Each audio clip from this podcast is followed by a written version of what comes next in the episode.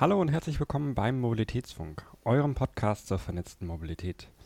Der Mobilitätsfunk ist eine Produktion von Vesputi. Mehr Infos findet ihr unter vesputi.com und themobilitybox.com. Mein Name ist Ben und mit dabei ist heute Isabel Eberlein von Velo Konzept. Ich freue mich, dass du hier bist. Hi, ich freue mich auch. Schön, dass ich da sein darf.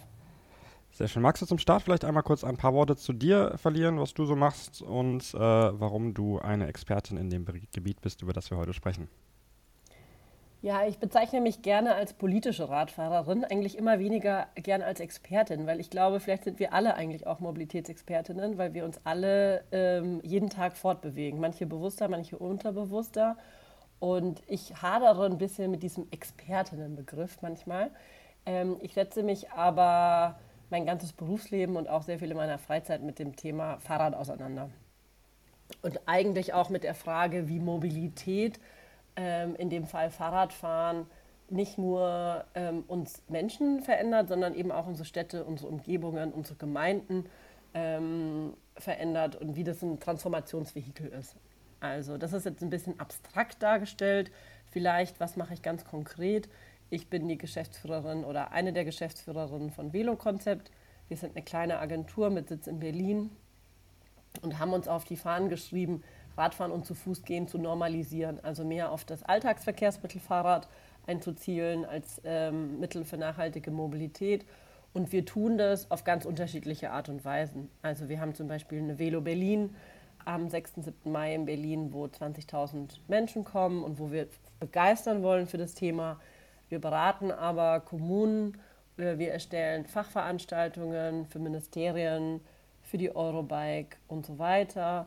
Und ähm, wir denken uns immer wieder auch neue Formate aus, wie zum Beispiel den Hackathon, wo wir versuchen, das Thema Mobilitätskultur neu aufzugreifen. Und über den sprechen wir bestimmt oder über die gewissen Sachen besprechen wir bestimmt später auch noch. Sehr schön. Das heißt, äh, seid ihr vielleicht so ein bisschen ein, ein Lobbyverband für, für Fahrradfahrende?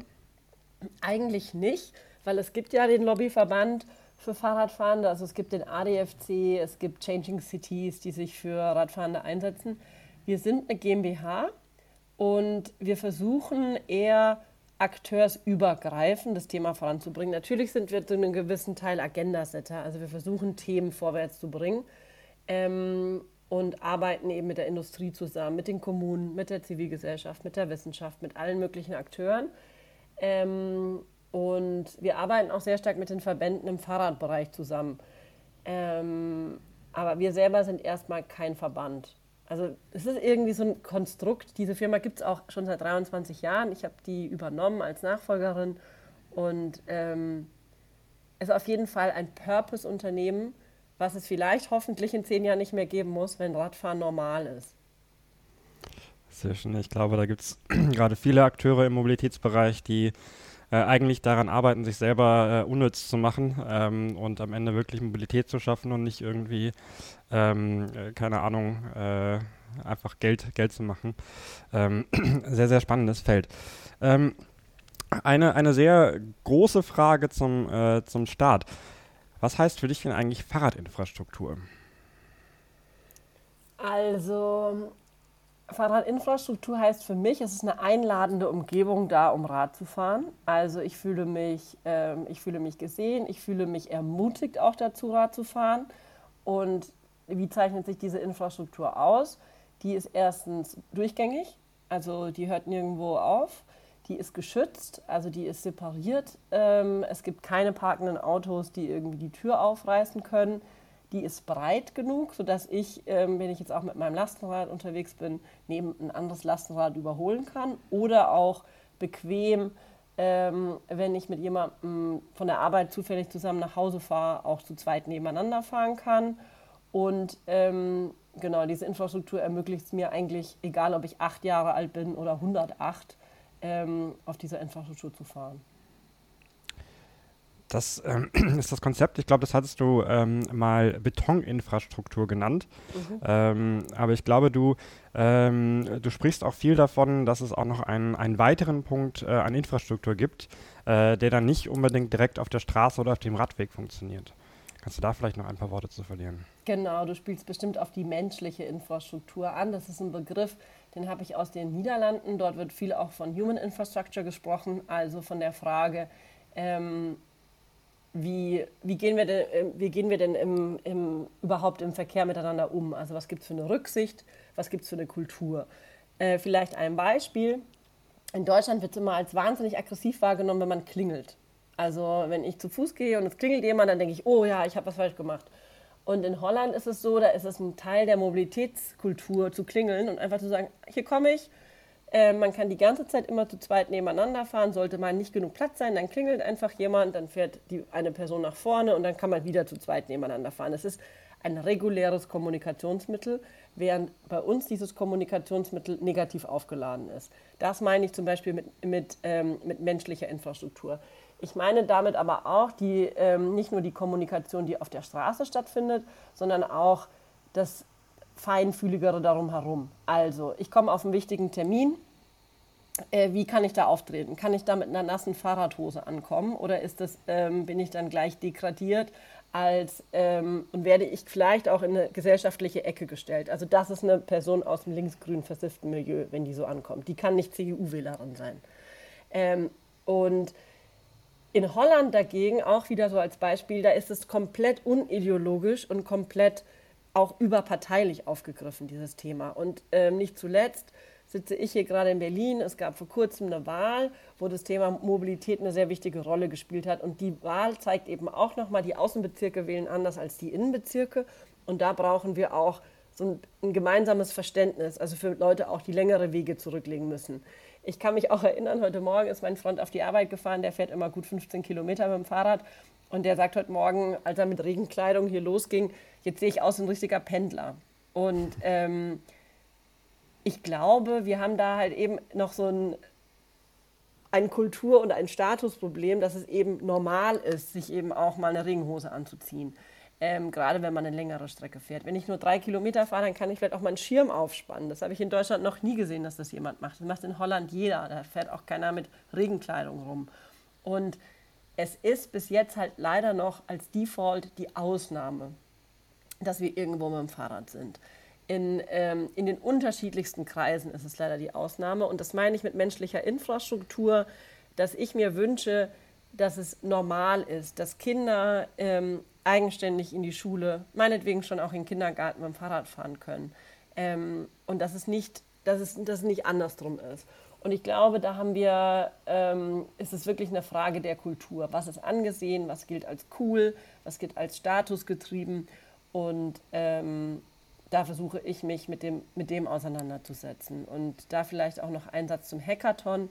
Das versuchen wir eben auch ganz konkret nächste Woche nochmal ähm, akteursübergreifend und auch über interdisziplinär über verschiedene Fachrichtungen hinweg mit Leuten aus der Kommunikation, mit Leuten aus der Mobilität wirklich ähm, herauszufinden, wie schaffen wir das denn, dass die große Zielgruppe der Menschen, die eigentlich noch gar nicht Fahrrad fahren, wie wir es für die normal und einfach machen zu fahren. Dafür brauchen wir Betoninfrastruktur, aber ich glaube, dafür brauchen wir auch Brain-Infrastruktur oder menschliche Infrastruktur. Das heißt, ich, ich, kann mir gut vorstellen, dass das auch viel ineinander, ähm, aufeinander aufbaut. Also ich meine, äh, keine Stadt äh, wird irgendwie Fahrradinfrastruktur, also Betonfahrradinfrastruktur aufbauen, ähm, wenn in der Stadt niemand Fahrrad fährt oder niemand irgendwie die Idee hat, Fahrrad zu fahren. Andererseits äh, werden auch mehr, ähm, nicht mehr Menschen Fahrrad fahren, wenn es nicht sicher ist und nicht einfach ist und nicht wirklich äh, gesellschaftlich anerkannt. Ist das wieder so ein, so ein klassisches Henne-Ei-Problem? Ich glaube nicht. Also ich glaube, die erste Entscheidung muss sein, Infrastruktur zu bauen. Also es gibt ja dieses Ding, baue und sie werden kommen. Also die, das ist auf alles bezogen. Baue eine Autobahn und sie wird voll sein. Baue ein Fahrradabstellparkhaus und es wird voll sein. Ähm, wenn wir immer sagen, wir machen das erst, wenn genügend Leute da langfahren, ist mein Lieblingsvergleich immer, wir bauen ja auch nicht eine Brücke, weil da so viele Leute durch den Fluss schwimmen, sondern wir müssen quasi das Angebot an Infrastruktur schon auch erst schaffen und da hast du schon einen Punkt, dass quasi bei den entscheidenden Personen muss im Kopf schon vielleicht diese menschliche Infra oder dieses menschliche Denken dafür da sein, das Fahrradfahren zu fördern. Sonst werden diese Entscheidungsprozesse gar nicht in Gang gesetzt. Was aber ganz wichtig ist, ist, dass ähm, Infrastruktur und so wie ich sie vorhin beschrieben habe, eben sichere, durchgängige Fahrradinfrastruktur wirklich eine Voraussetzung ist, für das viele Leute Fahrrad fahren. Ähm, und was ich auch aber gesehen habe, ist, wir müssen auch nicht unbedingt überall diese Fahrradwege haben. Zur Corona-Zeit, als in Berlin auf einmal weniger Verkehr war ähm, und die Straßen leerer waren, da sind dann auch mehr Menschen Fahrrad gefahren, die vorher sich nicht getraut haben, Fahrrad zu fahren. Oder als Pop-up-Infrastruktur aufgesetzt wurde, ähm, haben die auch angefangen, Fahrrad zu fahren. Also ich glaube, es ist einerseits dieses Schaffen von Angeboten, aber auch dieses Reduzieren von Risiken. Und ähm, das führt dazu, dass, mehr, ähm, dass sich mehr Menschen aufs Fahrrad trauen. Und gleichzeitig wäre es, glaube ich, falsch zu sagen, wir machen jetzt nur eine Kampagne, wir sind so eine tolle Fahrradstadt und dann äh, fahren schon alle Fahrrad. Das wird nicht funktionieren, sondern wir brauchen die Infrastruktur. Wir müssen aber, wenn wir jetzt diese Infrastruktur bauen, auch gleichzeitig dafür werben, dass es eben eine neue Normalität gibt. Du hast äh, viele Punkte genannt. Auf, auf einen will ich nochmal besonders eingehen, ähm, den du fast so im Nebensatz äh, gesagt hast, weil das für, für dich selbstverständlich ist, für die allermeisten anderen Menschen in der Mobilitätsbubble auch. Äh, und zwar das Konzept von induziertem Verkehr. Mhm. Ähm, also wenn ich äh, eine Straße baue äh, oder ich baue mehr Straßen, dann wird der Verkehr nicht weniger, sondern eben mehr. Es werden mehr Leute äh, unterwegs sein, weil sie denken, hey, ich habe jetzt die neue Möglichkeit, ich komme da günstig und schnell hin. Ähm, und so diese, diese Idee, ähm, dass man durch, keine Ahnung, einen Ausbau von Autobahnen äh, weniger Autoverkehr bekommt, äh, das, das, das stimmt natürlich nicht. Andererseits funktioniert natürlich andersrum äh, sehr gut, wenn ich eine, äh, einen Radschnellweg baue oder eben gute andere Infrastruktur für das Fahrradfahren, ähm, dann werden Menschen das auch nutzen, natürlich unter gewissen Einschränkungen. Ähm, aber das ist so eine Erkenntnis, ähm, die, die eigentlich ähm, so ein bisschen äh, nicht intuitiv ist. Also eigentlich, mhm. wenn ich denke, hey, ähm, ich habe jetzt hier eine Autobahn, die hat drei Spuren und ich mache jetzt eine vierte dran, das wird nicht dafür sorgen, dass da weniger Stau ist, sondern eher mehr. Ähm, andererseits, wie gesagt, auf dem Fahrrad funktioniert das dann ähm, andersrum, wenn es noch keine Infrastruktur da ist. Ähm, Dazu vielleicht ganz kurz, ich glaube, Katja Diel hat die Woche irgendwas gesagt, so, ähm, das ist ja auch, sie hat das so schön verglichen, das Beispiel, was du meinst, wenn ich abnehmen will, mache ich ja auch nicht meine Hose enger, sondern ich muss quasi über ein neues System irgendwie nachdenken. Und ähm, ich glaube, dass eben, also in unserem ganzen Verkehrssektor sind wir halt an solchen Glaubenssätzen dran. Ne? Wir bauen jetzt effizientere Autos und dann sparen wir CO2 ein. Dass es dann aber Rebound-Effekte gibt, die sowas komplett auflösen, ähm, das haben wir ja nicht unbedingt auf dem Schirm. Oder deswegen ist genauso der Punkt, wir müssen unsere Städte einfach umbauen, um sie autogerechter zu gestalten, um weniger im Stau zu stehen. Kalkuliert nicht mit ein, dass dann mehr Leute ähm, mit dem Auto längere Strecken vielleicht unterwegs sind. Und das ist einerseits ähm, das Problem, dass wir wirklich systemische Veränderungen in der Mobilität brauchen und gleichzeitig brauchen wir individuelle Veränderungen. Und das ist ein Gegenspiel, was da, glaube ich, an, an so einer Stelle ganz gut ähm, ganz gut zu tragen kommt.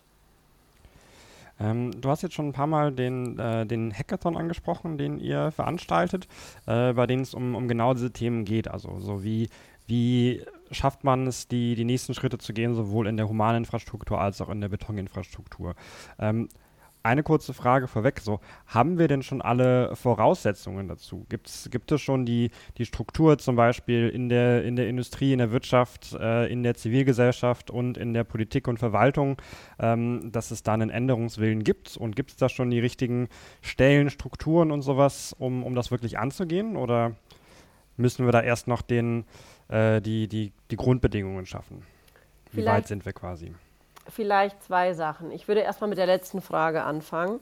Ähm, ich glaube, grundsätzlich wäre meine Antwort auf die Frage nein. Natürlich sind wir flächendeckend da leider noch nicht.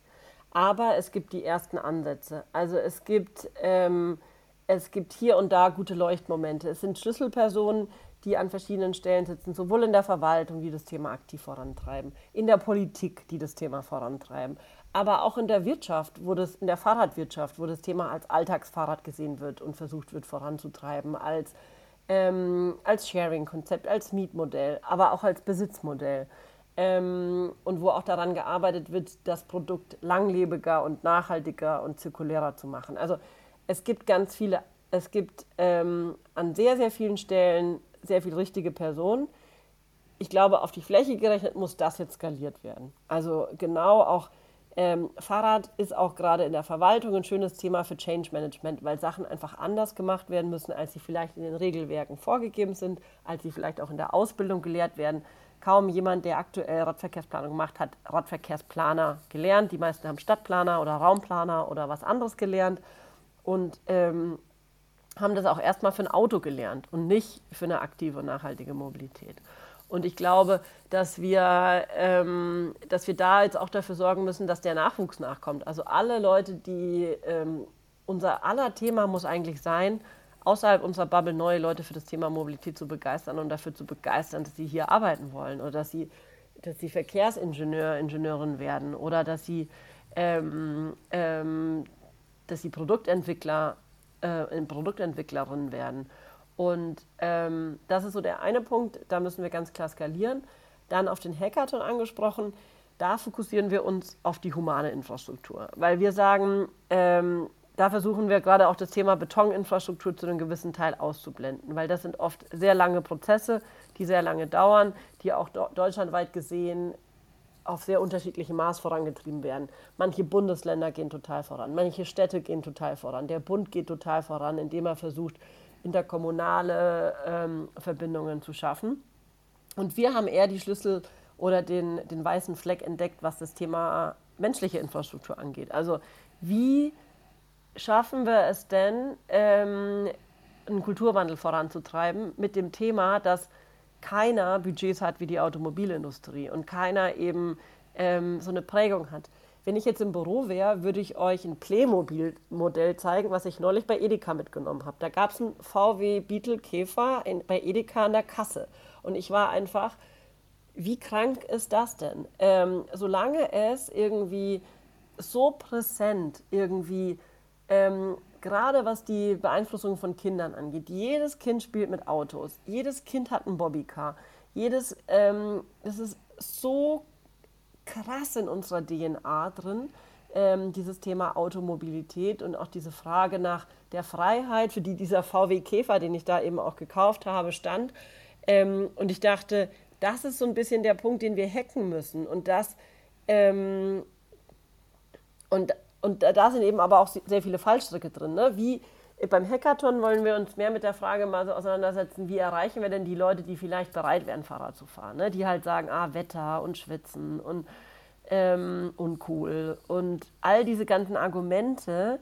Was können wir denn diesen ganzen Argumenten mal entgegensetzen und wie können wir da, wie können wir versuchen, durch witzige Kommunikation oder durch die richtigen Influencer oder durch die richtige Zusammenarbeit von unterschiedlichen Akteuren ähm, da mal in die jeweiligen Gruppen reinrufen. Da vielleicht ein kurzes Beispiel.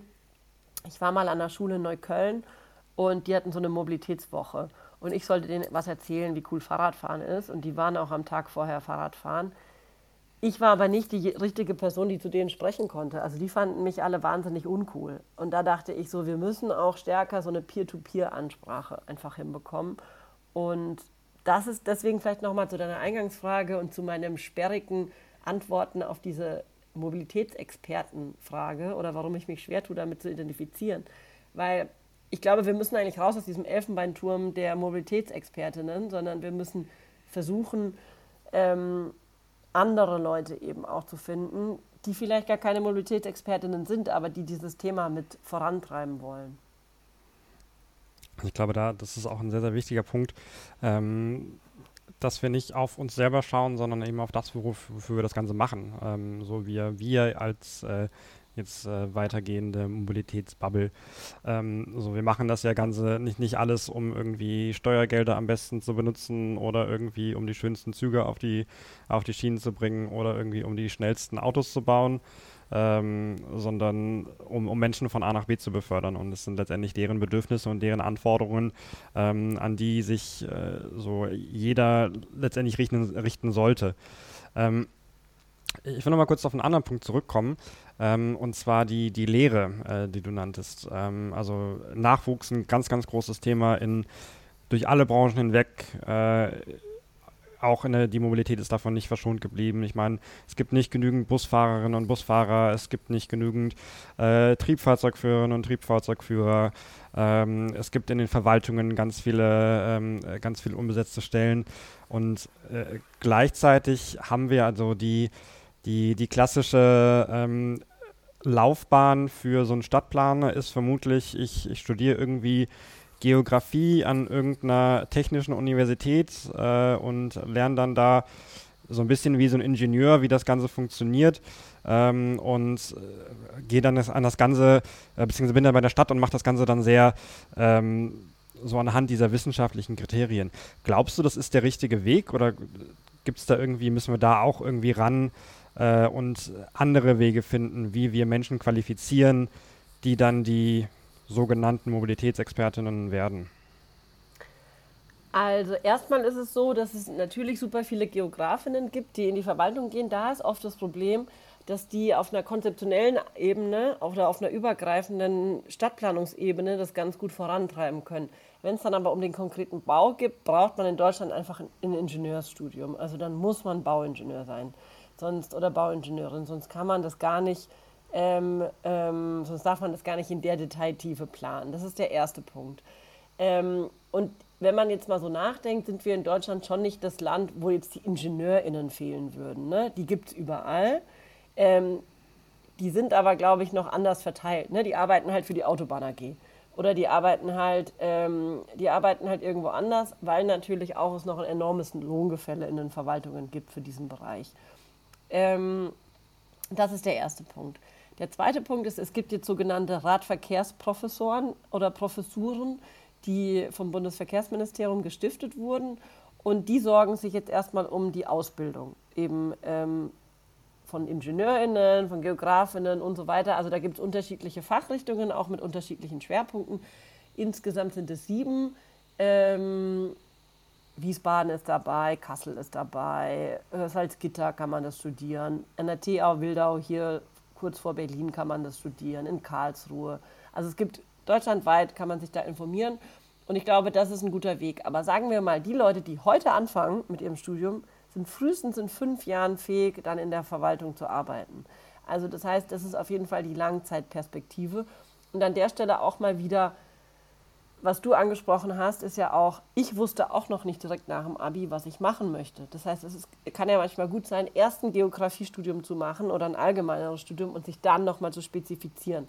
Und da können wir, glaube ich, in der Konsekutivität noch ein bisschen nachsteuern, dass man eben auch ohne ein Ingenieurstudium in so eine Planungsrichtung gehen kann und die Leute da nochmal weiterbilden kann. Das ist Punkt eins. Und das zweite Punkt ist auf jeden Fall Weiterbildungen. Und die werden stärker von neu geschaffenen Mobilitätsforum Bund ähm, auch angeboten, dass man eben Leute weiterbildet, dass man denen beibringt, anders vielleicht mal an die Sachen ranzugehen. Also, was ich immer eine gute Frage finde, ist sowas, würde man hier ein achtjähriges Kind alleine Fahrrad fahren lassen? Und wenn man das verneint und die Regelwerke aber sagen, man muss das so machen, muss man vielleicht halt nochmal drüber nachdenken. Das Problem ist aber natürlich auch ganz, ähm, ganz oft, dafür braucht man in der Verwaltung eine Führung, die das mit äh, vorantreibt, dann vielleicht sogar eine obere Führung, die das supportet und auch eine politische Richtung, die das mit supportet, dass man eben auch ein Backup hat, weil letztendlich, wenn dort was passiert, was du nicht regelkonform geplant hast, ist der Planer letztendlich derjenige auch, der für die Risiken aufkommt. Und das ist natürlich ein enormes Risiko, sich außerhalb dieser Richtlinien dann zu bewerben als am kürzesten Ende der Nahrungskette. Das heißt, da haben wir noch einen, einen großen Weg vor uns, so, so, einen Sinneswandel zu bekommen. Einerseits äh, bei, den, bei den alten Hasen irgendwie, die, die das seit Jahrzehnten machen äh, und denen man irgendwie vielleicht auch andere Werkzeuge mit an die Hand geben muss, um äh, um, um Fahrradinfrastruktur irgendwie aufzubauen. Also eigene Werkzeuge im Sinne von äh, gesetzliche Bestimmungen, äh, im Sinne von irgendwie Entscheidungsvorlagen und all sowas. Ähm, aber auch die, ähm, der, der Nachwuchs. Ähm, ich finde es sehr, äh, sehr interessant. Wir haben ja gerade zumindest median, es ist so eine so ein bisschen so jung gegen alt, so die, die, die Klimakleber gegen die Boomer. Äh, so wird es irgendwie medial groß aufgespielt. Ich glaube, in der, in der Realität ist es noch ein bisschen äh, weniger äh, polarisiert, als es da so dargestellt wird. Ähm, aber so generell junge Menschen sind irgendwie ein bisschen bewusster ähm, in, in vielen Fällen, äh, was, was Mobilität angeht. Also ähm, ich bekomme das viel mit, dass auf einmal jetzt der, der ÖPNV als ein total spannendes äh, Fortbewegungsmittel dargestellt wird und irgendwie das, das Auto als Statussymbol zumindest ein bisschen den, den Rang abgelaufen bekommen hat. Ähm, oder zumindest ähm, in, in einigen Gruppen. Mhm ist das schon der Sinneswandel, den wir brauchen? Ähm, und es ist so eine Welle, die gerade langsam anfängt. Ähm, oder wenn nicht, ähm, wie kommen wir dahin? Gute Frage. Ich bin ja eigentlich auch immer Optimistin. Ich gucke mir dann aber so die Zahlen an. Die Zahl der Neuzulassungen an Autos sind so hoch wie nie zuvor. Ähm, auch die Zahlen, dass junge Menschen keinen Führerschein mehr machen, zeigen sich eigentlich noch nicht so deutlich, wie man sich das vielleicht auch wünschen würde.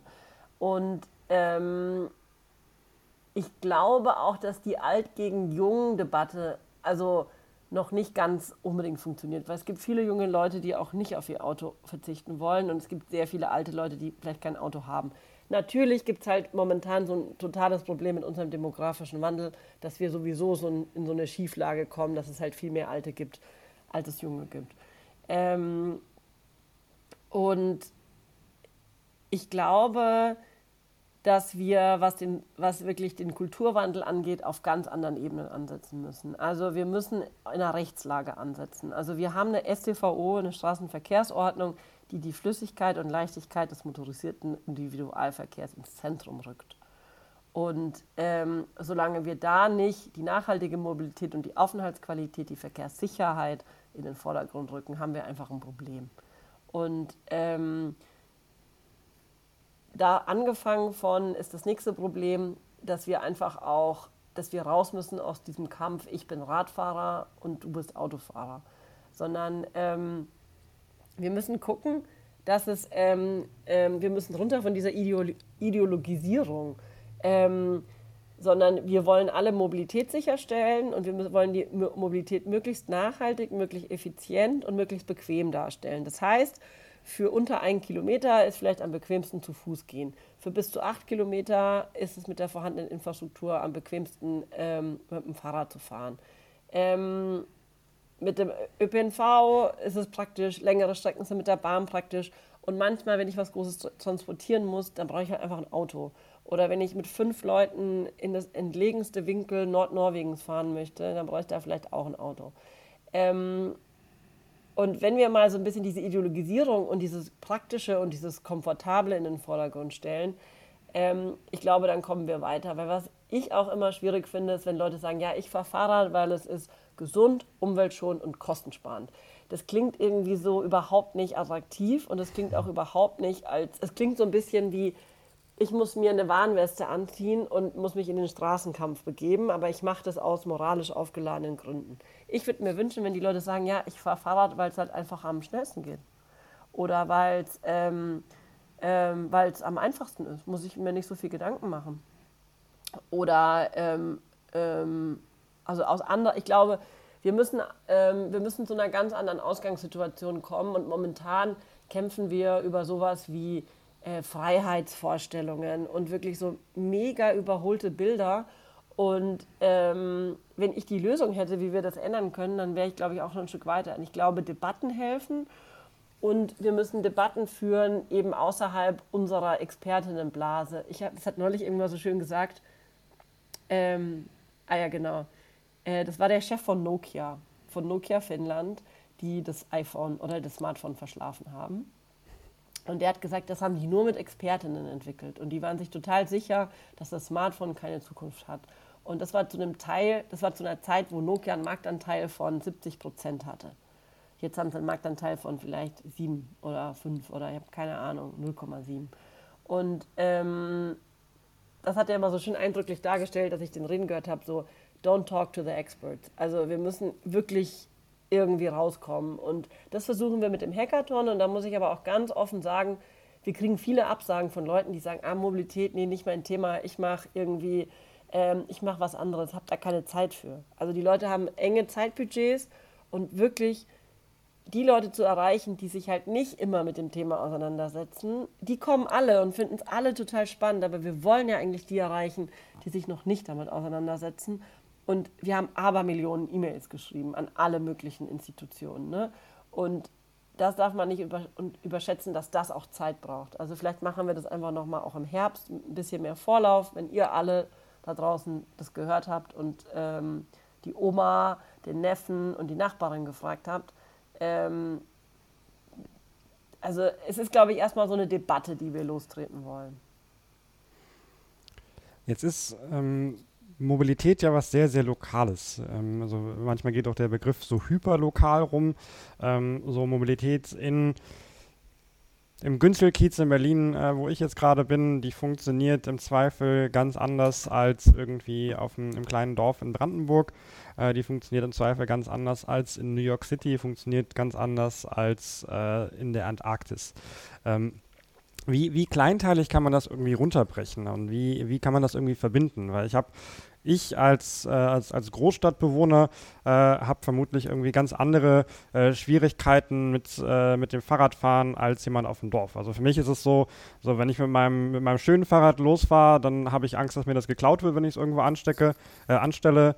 Ähm, und ich fahre eigentlich am liebsten nachts, weil da sind weniger Autos auf der Straße.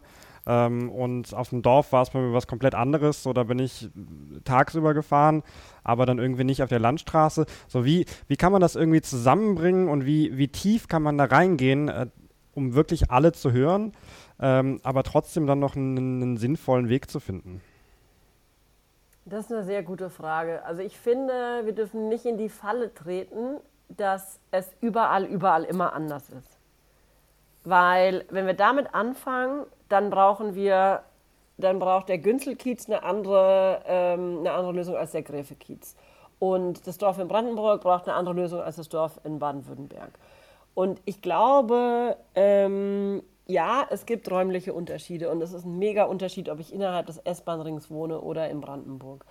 Ähm, wir haben, und da würde ich, glaube ich, mit so Raumtypen arbeiten, dass man sagt Innenstadt, Speckgürtel, ähm, und dann, bis man wirklich irgendwo so im ländlichen Raum draußen ist. Und da gibt es unterschiedliche Begebenheiten und die können sich je Ort und je Landkreis auch unterscheiden. Ähm, ich glaube, ich würde da so ein bisschen mit so einem Art Pareto-Prinzip oder so arbeiten. 80 Prozent sind aber immer wahrscheinlich überall relativ gleich in den, in dem jeweil, innerhalb des jeweiligen Raumtyps.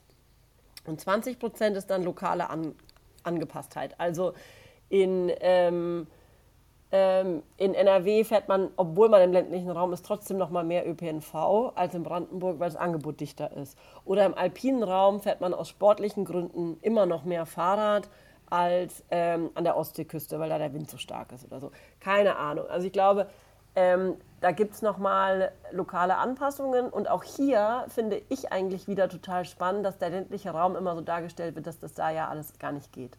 Mein Lieblingsbeispiel ist, ich komme aus einem kleinen fränkischen Dorf. Ähm, fränkisches Dorf, 1500 Einwohner. Alles, was man fürs Leben braucht, gibt es in diesem Dorf. Alles. Fahrradladen, Apotheke, Bäcker, alles. Ähm, es gibt ausgebaute Fahrradwege zu allen Nachbardörfern. Die Kinder dürfen nicht mit dem Fahrrad eigenständig in die Schule dort fahren, weil es zu gefährlich ist angeblich. Die müssen immer von Eltern gebracht werden. Eltern haben wenig Zeit, Eltern bringen die Kinder natürlich mit dem Auto. Ähm, das ist Punkt 1. Punkt 2 ist, alle Wege dort könnte man zu Fuß oder mit dem Fahrrad zurücklegen. Macht keiner. Alle fahren mit dem Auto. Außer während Corona, als es in Bayern recht hohe Auflagen gab und es verboten war, dann sind die Leute mal zu Fuß gegangen und haben festgestellt, man kann von einem Ende zum anderen Ende in 15 Minuten zu Fuß gehen. Ich glaube, dass da ganz viel über so ähm, über die Kulturinfrastruktur als Veränderung möglich ist, weil gerade innerhalb ähm, und da ist vielleicht nochmal dieses Prinzip der 15 Minuten ähm, Stadt oder der 7 Minuten Kommune, dass man innerhalb von 7 Minuten mit dem Fuß oder mit dem Fahrrad eben die wesentlichen Sachen erreichen kann und dass man sich das aber so selten, ähm, so selten selber verinnerlicht. Weil wenn ich mein Auto einfach immer vor der Tür stehen habe, ich nie Probleme habe, beim Auto irgendwo hinzukommen, dann bin ich einfach in meinem Turnus drin. Und dann brauche ich halt eine globale Pandemie, die mich da rausholt. Weil es gibt sehr, sehr wenig lebensverändernde Maßnahmen, wie zum Beispiel halt ein Umzug oder irgendwie Familiengründung oder neuer Job oder was auch immer. Das sind die wenigen Momente, die mich mal meine Mobilität hinterfragen lassen. Und ähm, ja, sorry, jetzt bin ich aber ganz schön abgekommen von dem Thema Innenstadt und ländlicher Raum. Nein, du bist, äh, bist genau richtig. Es ging ja um verschiedene Anforderungen und äh, so die, die, verschiedenen Wege, wie man dem Ganzen ähm, äh, begegnet. Ich habe noch ein, ein letztes Thema, was ich gerne ansprechen würde, und zwar die, die Unterscheidung von ähm, eigenem, eigener Infrastruktur beziehungsweise ähm, geteilte Infrastruktur beziehungsweise Fahrräder. Ähm, also sowas wie ähm, ein, ein Nextbike oder ein, ein Bike-Sharing-System, ähm, was integriert ist in andere Mobilitätsdienstleistungen. Also so nicht, nicht in dem Fall, es gibt irgendwie ein Fahrrad, was irgendwo steht, was ich mir dann irgendwann mal ausleihen kann, wenn ich drei Tage vorher angerufen habe, sondern dass es irgendwie eine Möglichkeit gibt, integriert in ein, äh, eine ÖPNV-App zum Beispiel, in andere Mobilitätsdienstleistungen. Ähm, also was, was für einen Mehrwert kann das bieten? Habt ihr da vielleicht irgendwelche Erkenntnisse? Äh, oder ist das auch irgendwie verbranntes Venture Capital Geld und es hat eigentlich überhaupt keine Auswirkungen? Okay, ich fange vielleicht mal mit den Produkten an. Ähm, auch wieder Beispiele aus, meiner, aus meinem direkten Umkreis. Ich wohne in Berlin-Kreuzberg. Ich habe eine Freundin, die wohnt in Berlin-Friedrichshain. Die hat kein eigenes Fahrrad seit mehr als einem Jahr. Ähm, und wenn die bei mir ist, bräuchte die eine halbe Stunde mit, mit Öffis nach Hause. Mit dem Fahrrad zwölf Minuten oder zehn Minuten. Für sie war es aber ganz lange eine totale Hürde, so eine App zu benutzen, weil ich kenne mich ja nicht aus und dann hat es beim ersten Mal nicht geklappt und beim zweiten Mal auch nicht und dann äh, bin ich immer mit ihr hingegangen, habe ihr ein Fahrrad geliehen und dann konnte sie damit nach Hause fahren. Also was ist mein Punkt damit? Mein Punkt ist, diese Systeme sind einerseits total gut, weil sie Menschen mal aufs Fahrrad bringen, die vielleicht sonst nicht Fahrrad fahren. Ich hatte neulich auch mein Patenkind zu Besuch, die ist 20, die hat auch kein eigenes Fahrrad, die war erstmal so, oh, es ist anstrengend und oh, ich war schon lange nicht mehr auf dem Fahrrad und sowas. Ne? Und ähm, ich glaube, dass das erstmal eine Zugänglichkeit schafft. Andererseits ist es aber auch wieder eine Barriere, die aufgebaut wird. Ähm, ich kenne das ganz viel, dass man einfach Leuten das gerne, also dass Leute das gerne gezeigt bekommen, wie das funktioniert und auch erstmal, wenn sie jetzt nicht ein totaler Explorer-Typ sind, alles Neue ausprobieren, gibt es da auch erstmal Hürden. Die Frage ist auch, welche Räder sind da im Angebot? Ne? Ähm, für wen sind die Räder? Ähm, gibt es da vielleicht auch mal ein Lastenrad mit dabei, dass ich ein Kind mitnehmen kann? Oder ähm, ähm, nochmal eine andere Person oder Gepäck oder was auch immer? Ähm, das heißt, grundsätzlich finde ich, das, ähm, find ich das sehr sinnvoll, dass es die Sharing Bikes gibt.